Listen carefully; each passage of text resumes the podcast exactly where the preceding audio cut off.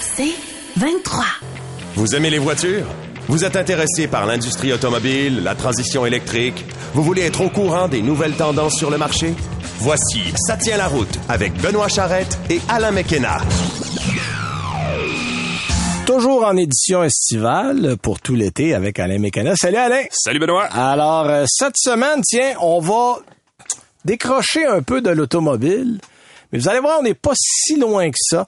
Euh, les gens qui connaissent bien la région de Valleyfield, c'est mon chez moi. Oui, on va sur l'eau. Ben oui. On va sur l'eau là-bas. Euh, 83e régate de Valleyfield, euh, ça c'est en fin de semaine. Donc, euh, je, je vais aller faire un tour parce que ça, fait, pour bien des gens. ça fait trois ans qu'il n'y a pas eu de régate là, avec la pandémie. Bon, puis beaucoup de coureurs viennent des États-Unis, traverser les lignes, c'était immensément compliqué, surtout quand tu as un équipage, des bateaux, bon et tout et tout. Ouais. Et là, cette année, on renoue avec la tradition. On va avoir Gaston Morin, euh, Gaston qui est responsable des communications, qui est impliqué aux régates de Valleyfield depuis, waf, je le dirai pas parce que parce qu'il va dire hey on dit pas ça mais, mais ça fait longtemps. Ça fait longtemps. Alors euh, on va parler à Gaston parler des régates du retour des programmes qu'est-ce qu'on a puis ça fait déjà un bout de temps parce que maintenant on dépasse euh, largement la fin de semaine de course. Il y a des spectacles des levées de fonds euh, qui se fait là la semaine avant les régates. Donc on est déjà dans l'ambiance depuis des quelques jours. On va parler de ça euh, SR Routier tu nous présentes quoi mon cher Alain ce matin? Ben, je pense que je t'ai volé ton sujet. J'avais la Toyota Venza que, dont Oui. je voulais parler. Je Ben, sais pas si c'est ça que je, gardé en je, tête. je, je t'épaulerai euh, parce que j'avais, moi, cette semaine, un Subaru WRX. Ah. Euh, je trouvais intéressant de parler du modèle euh, parce que je- moi, je suis allé au premier lancement, le lancement de la WRX, la première Ah oui, on parle de première génération, là. Ah oui, ok. il y a, il y a plus, il y a 20 ans, là, maintenant, ou à peu près. Les régates Et, commençaient dans ce euh, temps-là, je Oui, c'est ça. je te dire, si Denis Duquette écoute, il dit, au lancement du modèle T. Ouais. Mais euh, on recule pas loin comme ça. Mais euh, je l'avais à l'essai cette semaine, puis j'ai trouvé ça. euh, Il y a eu un petit côté nostalgique dans tout ça. Je vais vous parler de ça tantôt, donc ça sera mon essai. Mais effectivement, j'ai eu la Venza la semaine dernière, donc euh, je pourrais, euh, Ouais. je pourrais appuyer tes dires. Euh, euh, ah tiens, nouvelle. Qu'est-ce qu'on a en actu cette semaine, mon cher Alain? Ben écoute, c'est, j'ai, une- je sais pas si c'est une actu tellement qu'une pré-actu ou je sais pas comment dire ça, mais Cadillac, qu'on- ben évidemment qu'on connaît, pas besoin de présenter, a présenté de son côté les premières esquisses de ce qui s'appelle la Celestique, là, qui va être la grosse berline électrique euh, Oui. Qui, parce que c'est facile de faire la comparaison, va probablement se positionner contre la Tesla Model S, j'imagine. Là. Euh, Ah, ça va même être au-dessus de et- ça, et- là. et- On ouais. parle d'un prix entre 250 et 300 000 en ben, ce la, moment. là. la Plaid, en tout cas, mais effectivement. Mais la plaide au euh, bouchon, on parle ça, de là. 200 000 là, à peu près. Là. Ouais, que rendu là, tant qu'à moi, c'est...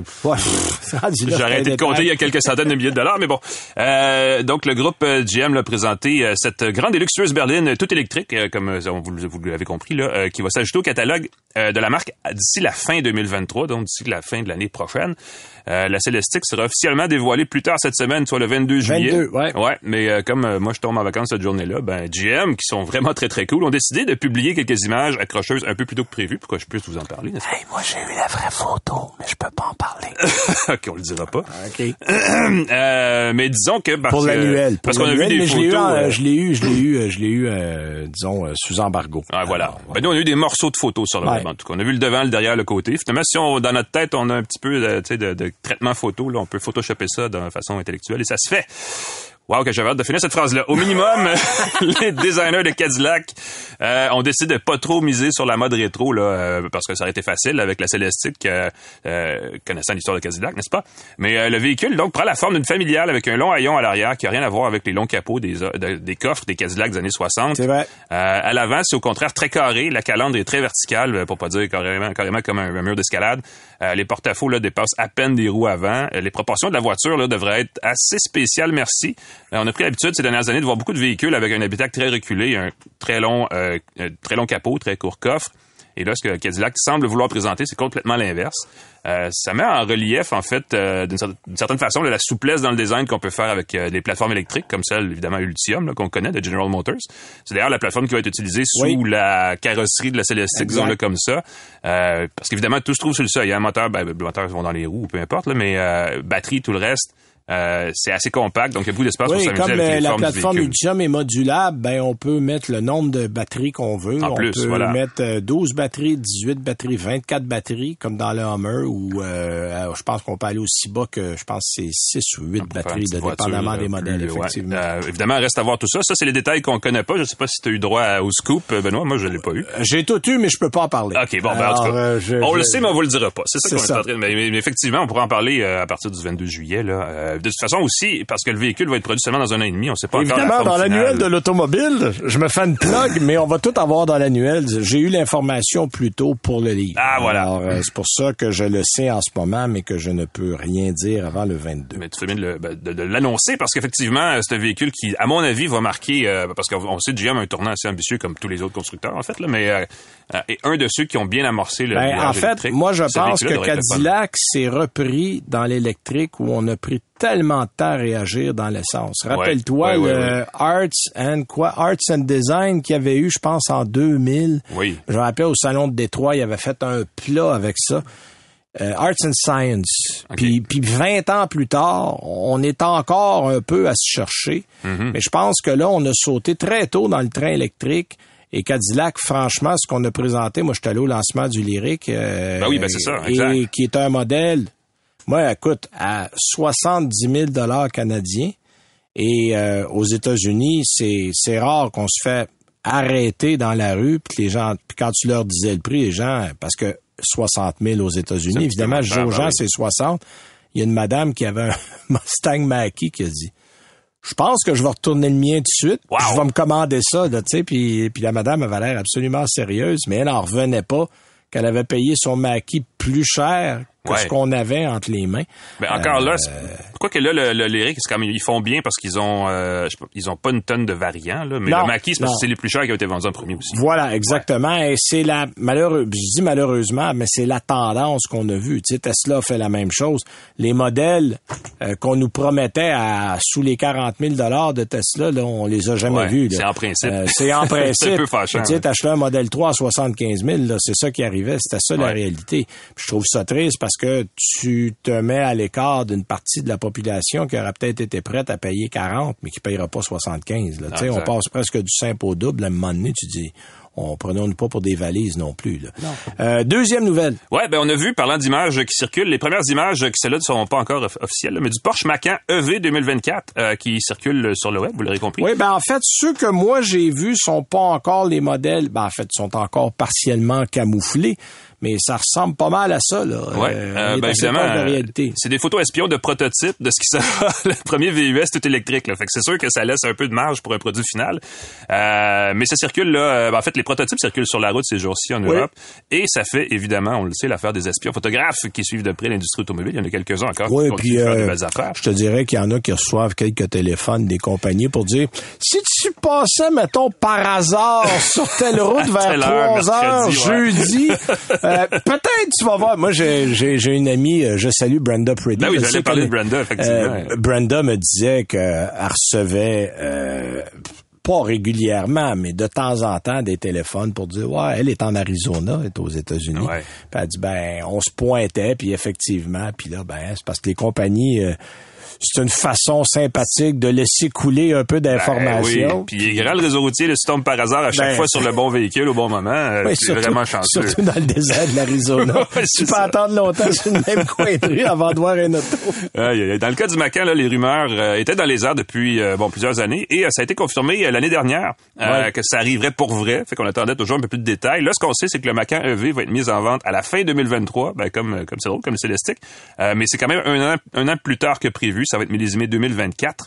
Ça va laisser le temps à Audi, là, qui est, euh, on, on le sait bien, c'est une marque euh, sœur de Porsche au sein du groupe Volkswagen, là, de, euh, de lancer donc euh, son nouveau, son propre nouveau VUS électrique, qui est le Q6 e-tron. Ouais. C'est dur de dire e-tron à la radio, mais bon, je viens de le faire. Qui devrait donc apparaître à la fin de l'année 2022, donc à la fin de cette année-ci. Dans les deux cas, même plateforme hein, qui anime les roues là, qui se cachent sous la carrosserie. C'est une plateforme appelée PPE pour Premium Platform Electric.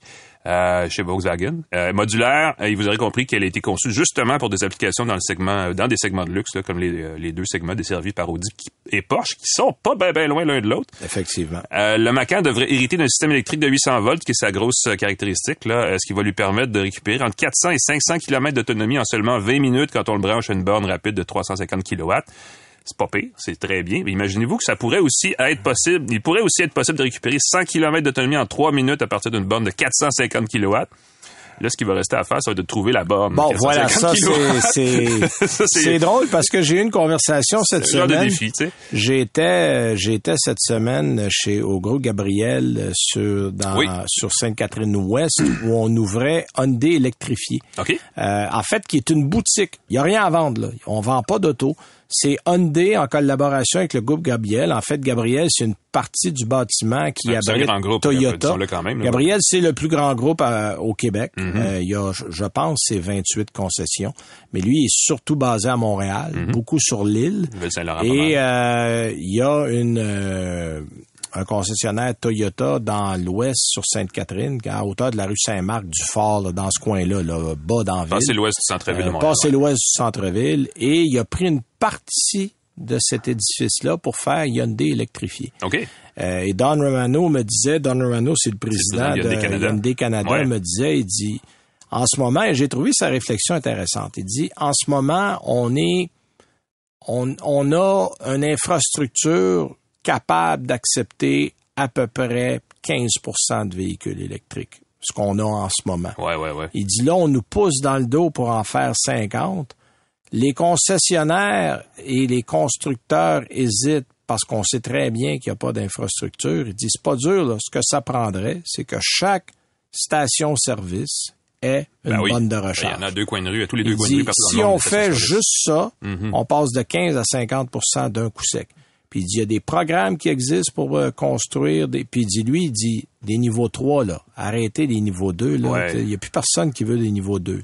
Des niveaux 3, puis il dit, faire beaucoup de charges publiques plus qu'on en a. Parce qu'il dit, une ville comme Montréal, où beaucoup de gens demeurent en condo, en appartement, qui ont nulle part pour charger, il faut trouver une façon économique de mettre des recharges. Il dit, nous, les constructeurs, on attend ça. Mais là, il dit, on est avec le problème de l'œuf ou la poule. Ouais, Là, on exact. veut produire, mais on sait que si on produit beaucoup, on trouvera pas preneur parce que le réseau est pas capable d'absorber. Alors là, il y a, je sais qu'il y a des pourparlers avec les gouvernements, on travaille là-dessus, Mm-hmm. mais j'ai trouvé cette réflexion-là intéressante. Et ce que ça va faire, le, le Hyundai électrifié à Montréal, c'est que c'est un centre, appelons ça un centre d'information et d'enseignement. Il dit, je vois très bien, d'abord, c'est ouvert depuis le 12 juillet. Nous, on était là un peu pour l'inauguration officielle. Et il dit, on va avoir des groupes, des gens qui vont venir se renseigner sur les véhicules électriques. Il dit, on va avoir, par exemple, euh, des jeunes à l'école qui vont venir prendre l'information. Il y a, il y a, il y a un Ion X5 et un euh, Kona, Kona, électrique. vrai. Ben et oui. euh, il y a des gens, des employés qui vont être là et ça va uniquement servir à faire de l'éducation. Donc, je trouve ça intéressant. Ouais. C'est la seule place en Amérique du Nord où il y a ça. Et il y en aura pas d'autres. Il dit, nous, on voulait aller dans le marché qui est le plus favorable à la voiture électrique. Et on a découvert qu'en Amérique du Nord, c'est Montréal. Ben, c'est un peu logique. Alors, euh, Ben oui. donc, euh, c'est, je pense que c'est un honneur pour Montréal. 1955, boulevard Sainte-Catherine-Ouest. C'est ouvert à tout le monde. Vous pouvez aller faire un tour si ça vous intéresse. La nouvelle est passée. Puis tiens, un mot en terminant euh, les actualités. Là, on est en train de peut-être, entre guillemets, remettre l'avenir de la Bolt en question du côté de chez GM. Déjà. Oui, c'est c'est c'est la c'est réaction que j'ai eue parce que là on est en train chez GM de préparer plusieurs modèles. On parlait des piles Ultium tantôt. On le sait là, tous les modèles électriques à venir du côté de chez GM vont être basés sur Ouais. cette fameuse technologie. Et la Bolt ne l'est pas. Et la Bolt ne l'est pas. Et là, on va construire à la même usine de Orion du côté du Michigan, où est la, la Bolt. On va construire la Equinox EV, on va construire le Blazer EV, puis on va construire le Mhm. Silverado EV. Puis là, on se dit, il va-tu rester de la place pour un Bolt? GM a déjà annoncé qu'on allait construire une usine qui va être dédiée, une autre usine qui va être dédiée aux véhicules électriques. Mais on pense que d'ici à ce que ça, ça se produise, qu'il y aura peut-être plus de place pour le Bolt. Je trouve ça dommage. Ben oui, c'est malheureux. Euh, c'est le véhicule le plus abordable dans l'électrique. Là. Et c'est peut-être ça un peu qui est la cause. Mhm. Euh, Rappelle-toi, on a enlevé la Volt littéralement à pleine gloire. Je veux dire, ce modèle-là n'avait pas de problème à vendre. Même les gens étaient extrêmement contents et satisfaits de ce véhicule-là. Et là, on risque de retirer la Bolt pour faire place à la technologie Ultium. Et, et ça, je trouve ça un peu dommage parce qu'on enlève du marché le modèle qui est le plus abordable et le moins compliqué pour en mettre d'autres qui vont Ouais. évidemment mettre plus d'argent dans les poches de GM. Ben, on sait que le marché est- des VUS hein, et tout ça attire. euh, Puis Ben évidemment, au marché américain plus spécifiquement, Bon. où ils s'en vendent plus. Là, on euh, prend pas en panique. C'est pas demain matin. On dit que pour l'année 2023 et probablement 2024, ça devrait encore être là, mais on prévoit pas de remplacer ces modèles-là par des équivalents d'une prochaine génération. Ils vont simplement disparaître. À suivre. Alors, petite pause et après la pause, on va recevoir notre invité de la semaine, Gaston Morin.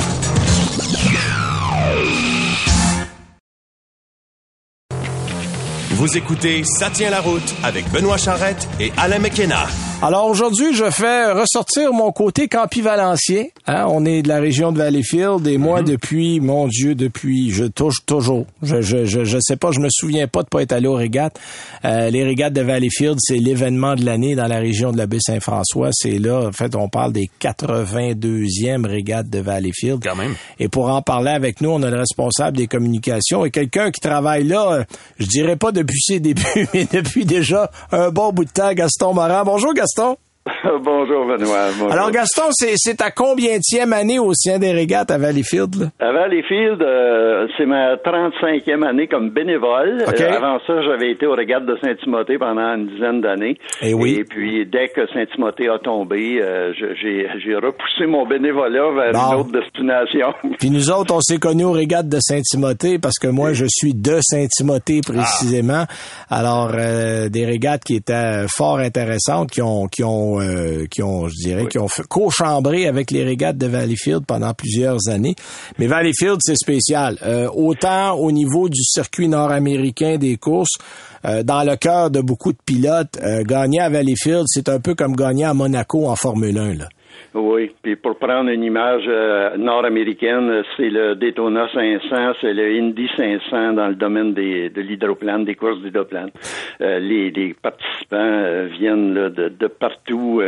Ah oui, les gens on viennent en de la, a- on- il y en a qui viennent de la. Californie, qui viennent de loin aux États-Unis. Là. Ah oui, oui, Californie, plusieurs, le centre des États-Unis, la, la région de Michigan, Indiana, la côte Est.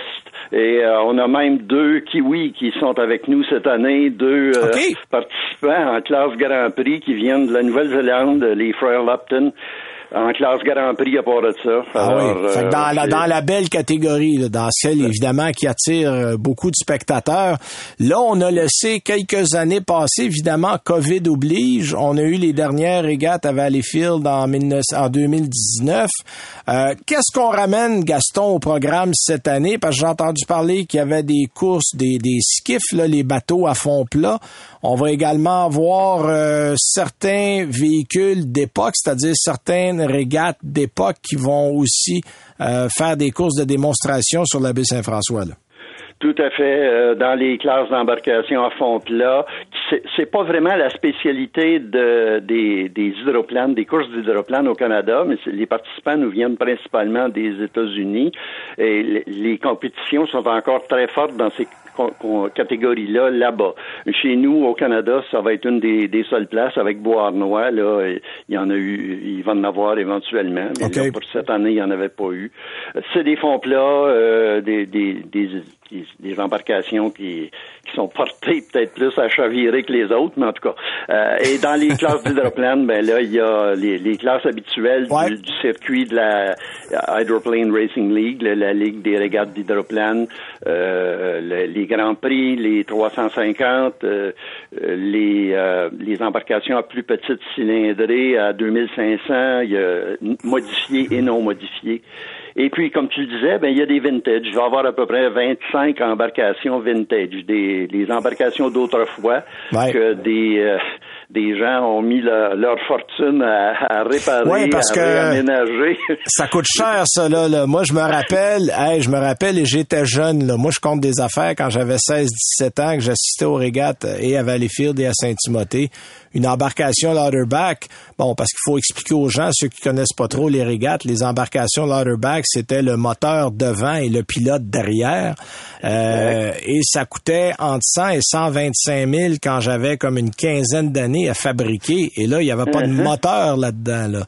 Alors euh, maintenant, c'est des cab over, c'est-à-dire que le moteur est derrière le pilote. Euh, c'est à peu près, en fait, c'est pas à peu près, c'est juste ça qu'on voit aujourd'hui.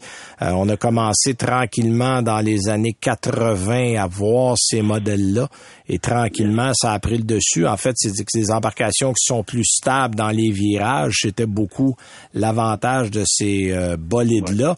Mais parle-nous un peu qui on doit surveiller en fin de semaine, qui revient. On sait que la compétition est extrêmement forte dans toutes les, catégories, mais spécialement dans les 350, les, les moteurs à ce qu'on appelle les H, là, qui ont des identifications H sur le bateau. Il y avait une, je dirais qu'il y a, le, championnat est tout pratiquement ouvert dans cette catégorie-là. Là.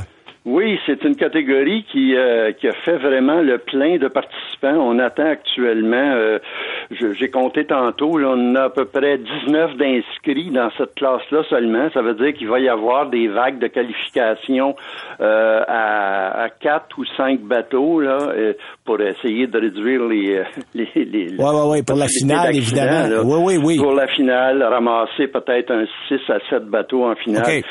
il y a beaucoup de participants du Canada et du Québec là-dedans. Je, dirais à surveiller. Euh, il y, a, y, a, Nicolas Rousse là, qui, euh, euh, le, fils de, le fils de Denis. T'en plein ça. tu connais bien tes racines de Saint-Timothée. Ah ben là, là, tu parles de monde de chez nous, mais Denis qui a eu l'oiseau bleu pendant longtemps, qui a fait la, la, la pluie puis le beau temps dans la catégorie des ce qu'on appelait en fin de compte les, les 5 litres à l'époque. c'est des moteurs V8 5 litres non modifiés. Ça c'est la une des caractéristiques de cette catégorie-là. Et Nicolas, qui est le fils à Denis, là, fait, fait belle figure depuis quelques années. Là. Ah, oui, oui, très. Euh, les autres participants à surveiller, je verrais euh, Martin Rochon avec le RTX. Euh, Martin est un, gars qui est très audacieux, alors il arrive souvent de, de perdre des contrôles dans certaines ouais, et, mais et, le bateau quand même, et les bateaux contrairement à les voitures euh, le pavé est très stable en auto mais euh, en bateau le pavé est pas stable du tout. Euh, puis les eaux peuvent jouer des tours. Puis là heureusement on attend une fin de semaine où il va faire beau et ça sera pas trop venteux ce qui sont des bonnes conditions pour les courses d'hydroplane là oui, c'est pas si pire. Et euh, avec même avec un peu de vent, le, seul problème qu'ils n'ont pas encore inventé dans le domaine des hydroplanes, c'est le frein ABS. Alors... ouais, ça serait une bonne idée, ça. ça. serait pas pire, ça. on, va, laisser penser des, spécialistes à cet effet. Effectivement. trouver une solution pour eux. non, euh, en fait, c'est ça. C'est tout ce qui c'est tout ce qui fait le spectaculaire de, de, des régates et qui rend ça bon à la fois dangereux, puis à la fois si spectaculaire. Euh, et quand on arrive dans des embarcations gampies, là, on peut aller à 225 km heure sur l'eau. Là. Oh. Euh, c'est extrêmement impressionnant à voir. Là. Si vous avez jamais vu ça, là. Euh, c'est effectivement un sport très captivant, puis les gens se, surveillent toujours les courses de très près, puis les amateurs, euh, euh, souvent, ils sont, je dirais, dans un mauvais sens, mais ils sont récompensés parce qu'il en arrive des accidents, malheureusement. Par contre, les règles de sécurité ont très progressé ah avec les années. Maintenant, toutes les embarcations ont des cellules de, de sécurité des cellules de très renforcées, un peu à l'image de ce qui se fait en F1. Là. Alors, c'est avec ça que les, les, les conducteurs se protègent. C'est la réalité. Il y a une sortie euh, au, sur le plancher. il y a une euh, trappe. Du, il y a une, trappe, et là, les gens le, le, conducteur, il peut s'extraire du bateau qui est à l'envers. Non, ça, non, ça, arrive, ça aussi. Ça a évité beaucoup d'accidents qui auraient pu être plus graves. Et si jamais vous allez au régate, regardez les embarcations vintage et vous allez voir à quel point les pilotes à cette époque-là, t'as téméraire, t'as pratiquement la moitié du corps qui sort du bateau. Euh, Euh, les protections sont loin d'être comme aujourd'hui. Euh, on était là, on conduisait littéralement le, vent dans la face avec avec ces bateaux-là. ça faisait aussi partie du spectacle. J'ai entendu dans un, une présentation à un moment donné l'image la meilleure concernant euh, notre euh, notre conducteur du coin qui est décédé, Jules Leboeuf, et également les, les, notes à propos de Robert Théoret.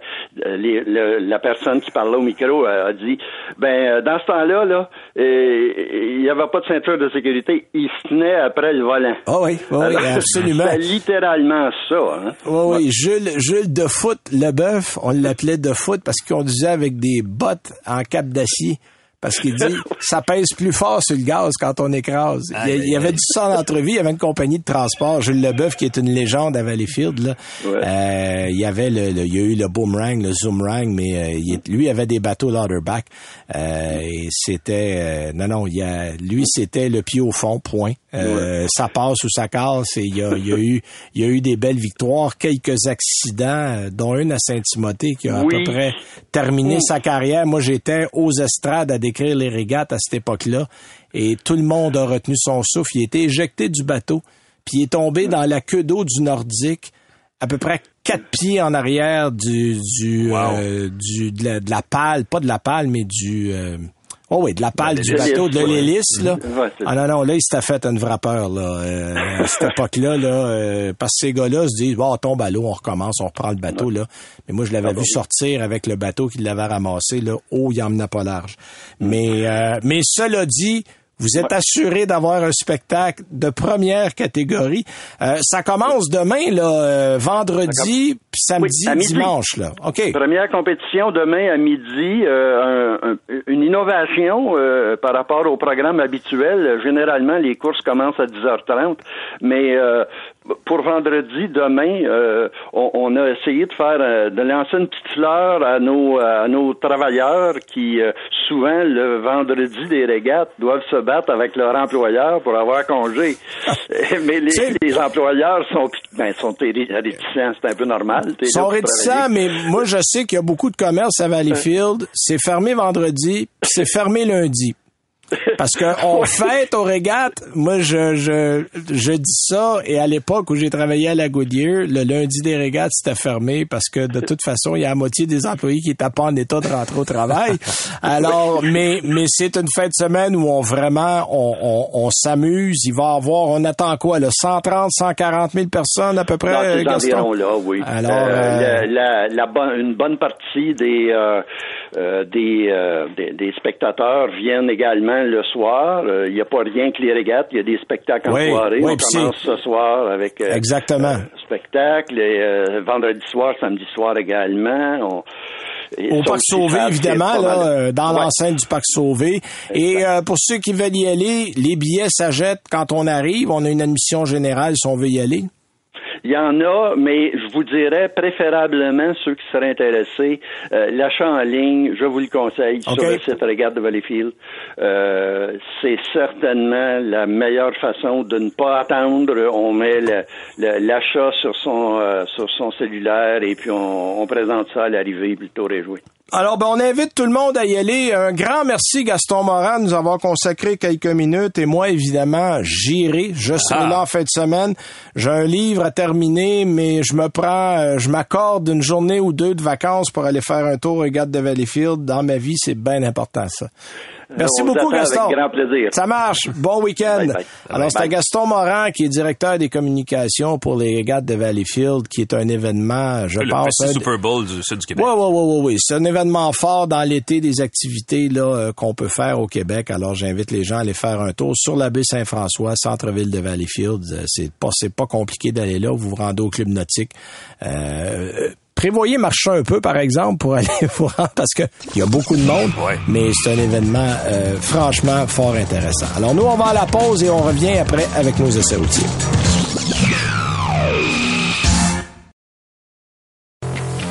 Vous écoutez Ça tient la route avec Benoît Charrette et Alain McKenna. Alors, troisième partie de l'émission. Ah, en passant, même si on est l'été et même si on n'a pas d'émission sur le réseau Cogeco, vous nous avez toujours en balado. Ben oui, Donc, abonnez-vous. vous pouvez, abonnez-vous. Abonnez-vous. Abonnez-vous. Mm. Euh, Google, Spotify, euh, Apple. C23, évidemment, euh, sur le site du 98.5 où nous, on enregistre. Vous allez sur le site dans la section balado. On est là à chaque fois. Et vous abonnez, ben, on, on vous envoie un petit, euh, un petit avis quand l'émission arrive et boum, c'est fait. Alors, euh, c'est la façon la plus facile. Alain, t'as essayé le Venza, toi, cette semaine? Ouais, euh, ben de façon très familiale en fait, ce qui fait que ça, c'est, j'ai eu l'occasion de le Ah, tu l'as roulé pour le vrai, là. Oui, oui, ben, Ouais. je veux dire, on le roule tout le temps, mais là c'était plus que d'habitude. Euh, Toyota Canada qualifie le Venza de VUS sportif et hybride. Je suis allé voir sur leur site web, puis euh, Sportif? oui, ben c'est- tu vois. Ah oui? Ah d'accord. J'ai que- certaines réserves sur le mot sportif. Ben là, écoute, je, je pense que dans le palmarès de l'annuel de l'automobile 2023, on le classe aussi comme un VUS. Euh, oui, oui, oui, tout à fait. Qui fait qu'on n'a pas le choix. Mais euh, on va se le dire, le Venza est surtout une familiale, à mon avis, qui a été un peu remodelée pour avoir une silhouette de VUS. Euh, on peut dire aussi même moins pépère qu'avant, parce que l'ancienne génération était pas, était pas super. euh, Non, ben en fait, l'ancienne génération était une vraie familiale. Exact. Il y avait même pas de pas la doute. même structure. Là, c'est le Ven- Mais- c'est le RAV4 remodelé. Puis tout le Ben c'est ça. Là, on est parti d'un RAV4, donc c'est pour ça qu'on le met dans une catégorie de VUS, mais suspension plus souple, on le sait. Ouais. Et je vais te laisser aller, je veux pas faire. ben, écoute, Pas à moi de le décrire. Moi, je suis payé pareil. Je veux dire, ça me Ah. Euh, écoute, ça a l'air d'un gros cliché dit comme ça, là, mais euh, il y a une espèce de déni des besoins de l'acheteur dans, ces, dans ce créneau-là, là, où le constructeur n'est pas gêné de mentir, pour le dire, là, de, cette façon-là, sur la nature de ses produits, parce qu'il c'est une clientèle qui se raconte un peu des histoires elle-même. Euh, c'est pas très rare dans l'industrie automobile. Le Mazda a essayé le même genre de concept avec la Mazda 5 là, en disant ceci n'est pas nécessairement une fourgonnette. Euh, c'est un véhicule pour euh, le jeune papa cool dans le vent. Euh, Chrysler fait le même coup depuis des décennies avec certaines versions plus costaudes de ces différentes fourgonnettes, on va se le dire. Et là, bref, on a le Venza qui se la joue sportive, euh, on sait pas pourquoi. Euh, c'est un véhicule évidemment qui était dans le passé le plus près d'une version station wagon de la Camry et qui prend cette année un peu plus d'une forme distincte, c'est ce qu'on vient de dire. Exact. Euh, écoute, pour continuer à situer le véhicule dans le marché, disons que c'est l'équivalent plus urbain ou chic du RAV4, là, qui a de ces années et ces temps-ci plus l'air d'un camion prêt pour aller jouer dans le bois même s'il reste tout à fait raisonnablement euh, civilisé, n'est-ce pas? Euh, cela dit, là, un prix détail pour le Venza qui démarre à 41 000 euh, ce n'est pas pour tout le monde nécessairement, surtout si on considère que sa version la plus séduisante est le modèle XLE qui coûte 47 000 balles. Il y a aussi une Venza Limited à 50 000 qui offre pas grand-chose de plus à part un écran tactile de 12 pouces. Dans tous les cas, là, le prix plus élevé reste quand même d'être très bien amorti par la réduction de la facture d'essence que va provoquer l'achat de ce modèle-là. Et c'est là que c'est vraiment intéressant, ce véhicule-là. Euh, sous le capot, on a le, le quasi légendaire 4 cylindres de 2 litres et demi de Toyota, là, qui est Oui, hybride. qui, qui, qui roule depuis la nuit Écoute, des temps, là. qui- qui- mais qui- est éprouvé et qui est fiable. Hein, qui, on va dire, comme là. on dit, fait la job, effectivement. Ah. Euh, et, et on le trouve évidemment partout pour ces raisons-là. Et on le trouve sous le capot de ce véhicule-là. Euh, il permet, si vous faites beaucoup d'autoroutes, de conserver une consommation moyenne très, très près des 6 litres au 100 km. Une semaine et un voyage à New York plus tard, dans mon cas, ce qui était mon, euh, les conditions de mon essai. Ma consommation durant euh, donc euh, cette semaine-là euh, s'établissait à 6,1 cent- euh, pardon, je recommence, 6,1 litres au 100 km. Ce qui, dans mon cas, est comme vraiment exceptionnel parce que apparemment, je consomme plus d'essence que la moyenne des ours quand je conduis. Je pense que je conduis plus proche du 119 km heure que, que du 100 et c'est ce qui explique souvent la situation. Euh, mais dans ce cas-ci, euh, conduite normale, sans se casser la tête, sans, sans, sans changer les façons de faire, et avec trois enfants à l'arrière, et avec le bagage pour cinq personnes. Euh, moi, je- en tout cas, ça m'a complètement... ça a fait changer mon avis sur ce véhicule-là, parce que j'étais pas nécessairement très positif en partant. Ah oui, là, tu- t'as réalisé que c'est un vrai véhicule familial. là. Et là, tu te dis, ben c'est ça, tu cherches, beaucoup de gens veulent pas une fourgonnette, mais veulent un véhicule familial. Bon, coûte cher, coûte pas cher, consomme, consomme pas, puis ça, c'est la, c'est la, la combinaison gagnante. Et en plus, euh, détail euh, qui n'est pas banal, le Venza a quatre roues motrices en tout temps. Oui. C'est pas un rouage euh, mécanique sophistiqué, là, il y a beaucoup d'électronique, mais quand même, ça fait ce que ça besoin de faire, quatre saisons. Ben, tu sais, en fait, ce qu'on veut, c'est que ça puisse être sécuritaire par toute température. Ça sort du bon Euh, les gens qui vont aller jouer dans le bois avec ça n'existe pas. Exact. Il y a personne qui va aller prendre un chemin forestier avec une Venza. Euh, on veut juste que s'il neige, euh, qu'on soit pas pris, puis euh, s'il y a une, temps, une pluie diluvienne, qu'on glissera pas nécessairement dans la première coupe qu'on va trouver. Exact. Puis à ce chapitre-là, ça fait un job. Ça fait la job. Évidemment, faut pas s'attendre à des performances miraculeuses. Là. Le groupe hybride, on le sait, là, il jumelé une boîte CVT électronique qui est aplanie, et là, je suis très poli, aplanie Oui, beaucoup je la trouve- puissance je te trouve, je te trouve effectivement assez poli. Mais bon, disons, OK, dans l'ensemble, c'est un véhicule qui se débrouille assez bien là, sur la route. Euh, comportement axé, évidemment, sur le confort. Écoute, il absorbe les nids de poule. Moi, ça m'a surpris, ça. Très smooth. Puis c'est- on, chiale contre Montréal puis le Québec. Mais les nids de poule à New York, là, les amis, là, Il y en a des solides aussi. c'est hein. vraiment des nids de poule de format américain. Là. C'est genre le camion est complètement avalé par le trou dans la route. Euh, Et, et le Venza s'en tire vraiment très très bien. Super bonne insonorisation. C'est doux, c'est calme à l'intérieur. Pas besoin de mettre le volume de la radio à 47 pour entendre de quoi. Euh, vraiment impressionnant. Puis la visibilité est très bonne en plus. Ça, c'est un détail, des fois on néglige, Ouais. mais tu sais, véhicule plus avec une caisse plus élevée, des choses Ouais, comme ça. On voit t'es très partout. légèrement surélevé. Tu sais, t'es pas trop haut dans la mesure où c'est pas compliqué d'embarquer à bord. là. Non, exact. Mais t'as une position de conduite privilégiée par rapport à la moyenne du trafic. rassurant à conduire. C'est comme Ouais. ça que je le définis. Évidemment, rien n'est parfait dans le monde et le Venza a bien sûr ses défauts. A commencé par une capacité de remorquage euh, inconnue, sinon inexistante. Là. Il n'est pas recommandé pour remorquer, en fait. C'est un peu, euh, c'est un Non. peu ironique, même si en principe, il serait capable de le faire. Là. Un RAV4 peut le faire aussi, mais pour ceux qui veulent vraiment toujours tirer une roulotte ou n'importe quoi, c'est mieux d'aller voir ailleurs. Euh, c'est aussi un, parce que là, on, le- on le met dans la catégorie des VUS intermédiaires, et dans cette catégorie-là, c'est un des plus petits. Bon, si vous voulez voir le verre à moitié plein, ça fait un VUS compact plutôt spacieux. Donc, c'est à vous de voir comment vous voyez ça. Oui, parce Euh, que c'est assez drôle, étant donné que c'est basé sur un RAV4, que le RAV4 est des compacts, puis Ouais. nous, on le met des intermédiaires. Logiquement, il devrait être des compacts. Fait que dites-vous que c'est un grand compact ou un petit Ben, intermédiaire. vous voyez, Hein? c'est ça, vous voyez ça comme vous voulez. Il fait soleil ou il fait nuageux, des fois il fait un peu les deux, mais bon. Euh, dans l'ensemble, le Venza, pour moi, en tout cas, c'était une surprise, une surprise de l'année, là, sans être le véhicule de, de l'année, là, mais c'est quand même un véhicule que je recommande chaudement à quiconque cherche euh, quelque chose de euh, familial, consomme pas beaucoup, a cette espèce de format euh, très apprécié des Ben. gens, là, VUS, euh, tout kit. Vous pouvez laisser faire le mot sportif dans, dans l'appellation. Oui, je pense que la définition de sportif ne s'applique pas vraiment. Exact. Mais ça fait le travail. Exactement. C'est, c'est, c'est comme ça qu'il faut le voir. Bon, ben merci Alain. fait plaisir. Euh, très bon résumé. Moi, j'ai été un petit peu ailleurs cette semaine. J'ai essayé le Venza la semaine avant toi. Mhm. puis je suis assez d'accord sur ce que tu as dit. Euh, il faut pas avoir d'attente au niveau de la conduite avec ça. Ouais. Mais pour tout le reste, vous allez être très satisfait. Moi, j'étais dans quelque chose qu'on achète pour la conduite. Subaru WRX. l'autre bout du spectre. ouais. Euh, Subaru WRX, en fait, c'est la branche sportive d'un Impreza. un favori des amateurs de conduite. on va Un dire. des favoris des amateurs de conduite. Là, évidemment, cette année, on a perdu la version STI. Mm-hmm. Euh, la version STI ne revient pas. Moi, j'ai parlé avec certains euh, gens de Subaru Canada il y a quelques mois, puis on disait bon, ce qu'on nous a, ce qu'on a dit aux gens de Subaru Canada du côté du Japon, c'est que euh, on devrait, ou en fait, si on gardait le STI, c'est un modèle qui est là depuis 2015, qui a besoin d'être refait, on s'entend et euh, le refaire au complet pour le temps qui reste à ce véhicule-là sur le marché, on a en fait on a décidé que ça valait pas la peine du côté de Subaru. Puis on a retiré le modèle. Euh, tout simplement. Le WRX, lui, est encore là. Y est-tu là, manuel automatique? Il est Aussi- manuel automatique. On a les deux, et, OK. et, et honnêtement, je dis pas ça souvent, prenez bien note de ce que je vais vous dire. Enregistré, les amis. mais le CVT dans la WRX ne va pas mal. Ah oui? Parce que euh, Ah oui, ah, c'est gros ce que tu viens de dire, là. on dit sport et CVT que ça ça, ça, ça, ça se marie pas. C'est vrai dans 98 Un des Subaru cas. et la CVT, c'est un beau mariage. En fait, il y a une CVT intelligente du Mhm. côté de chez Subaru. On peut simuler des rapports.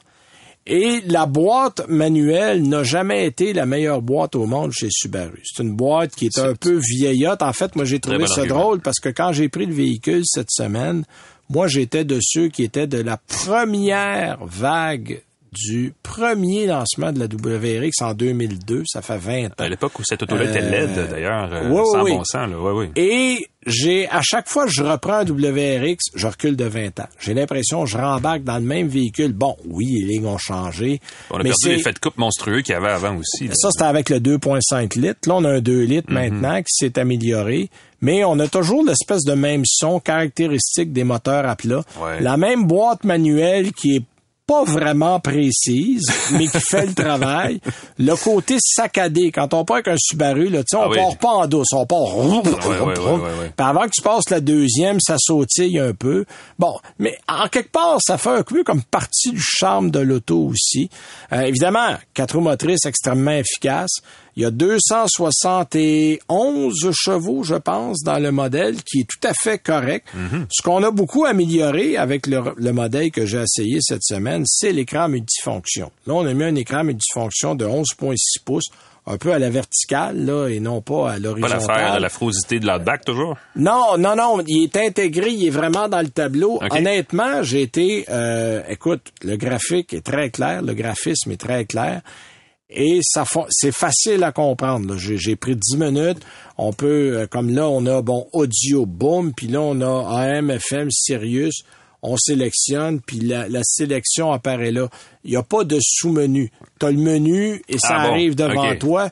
Ça, c'est la façon de faire. Parce que souvent, tu as le menu, là, tu arrives dans la radio. Puis là, tu as un autre Ouais, sous-menu. il cache plein d'affaires ailleurs. Ah, écoute, Ouais, parce ouais, que ouais. quand tu conduis, là, j'ai pas le temps de faire une recherche exhaustive, là. Je pèse, puis il faut que je sois là. C'est Bon, jouer ben de ça- la musique sur un piano. Ben oui, t'as pas oui, le temps. alors ça, on a compris ça. Évidemment, la conduite, c'est toujours une conduite qui est engageante. Euh, c'est un modèle où il y a des sièges sportifs, euh, où on a un quatre roues motrices qui est capable d'en prendre. C'est des véhicules qui ont été champions du monde de rallye, faut pas l'oublier. Euh, donc, on peut amener ça, on peut même... euh, moi, je connais des gens qui vont de temps en temps dans des routes de gravel. On ira pas faire du hors-route avec ça. Il n'y a pas la garde au sol pour faire ça. Mais euh, c'est des moteurs qui sont compétents. Par contre, à plus de 3000 tours minute. Sur la barre des 3000 tours, là, on dirait que le turbo, euh, il dort encore. Là, à Il est 3000, pas boum! Puis à partir de 5000, là, ça marche. Là, à Ah oui, partir de 5000, fait qu'idéalement, euh, je sais pas trop comment vous dire ça. Trouvez-vous une petite route puis roulez le moteur au fond. Euh, mais mais c'est vraiment à partir de 5000 tours que ce moteur-là se réveille. Euh, ça reste un véhicule intéressant, euh, plus intéressant que l'Impreza de base. Ah oui, ben c'est pas la même euh, personnalité du tout. Euh, c'est pas la même. En fait, c'est la personnalité sportive que l'Impreza a pas. Mm-hmm. Euh, parce qu'à la base, c'est à peu près le même châssis, c'est le même système quatre roues motrices. Évidemment, il est adapté, il est plus prompt, il est plus nerveux dans la WRX. Euh, Est-ce qu'il va avoir une STI? Ah, la question. En fait, ce qu'on m'a dit avec des points d'interrogation et des peut-être Des si, guillemets, des guillemets, ouais, c'est qu'on va développer une prochaine génération où il y aura une partie d'électrification dans le moteur. Est-ce qu'on parle d'un hybride, d'un hybride branchable? Je pense pas qu'on irait dans le tout électrique pour un modèle comme ça, mais euh, il pourrait y avoir peut-être un 4 cylindres 2 litres turbo comme on a là, mais avec un moteur électrique qui ajouterait 100, Ben oui, 125, 125 150 ben oui. chevaux, où on aurait plus de puissance. Alors, c'est à voir, mais on n'a pas abandonné l'idée d'une version STI. D'ailleurs, les versions STI vont commencer dans l'électrique du côté de chez Subaru. Ah oui. Fait que euh, il y a fort à parier parce que c'est quand même le modèle probablement le plus légendaire du côté de Subaru, la STI.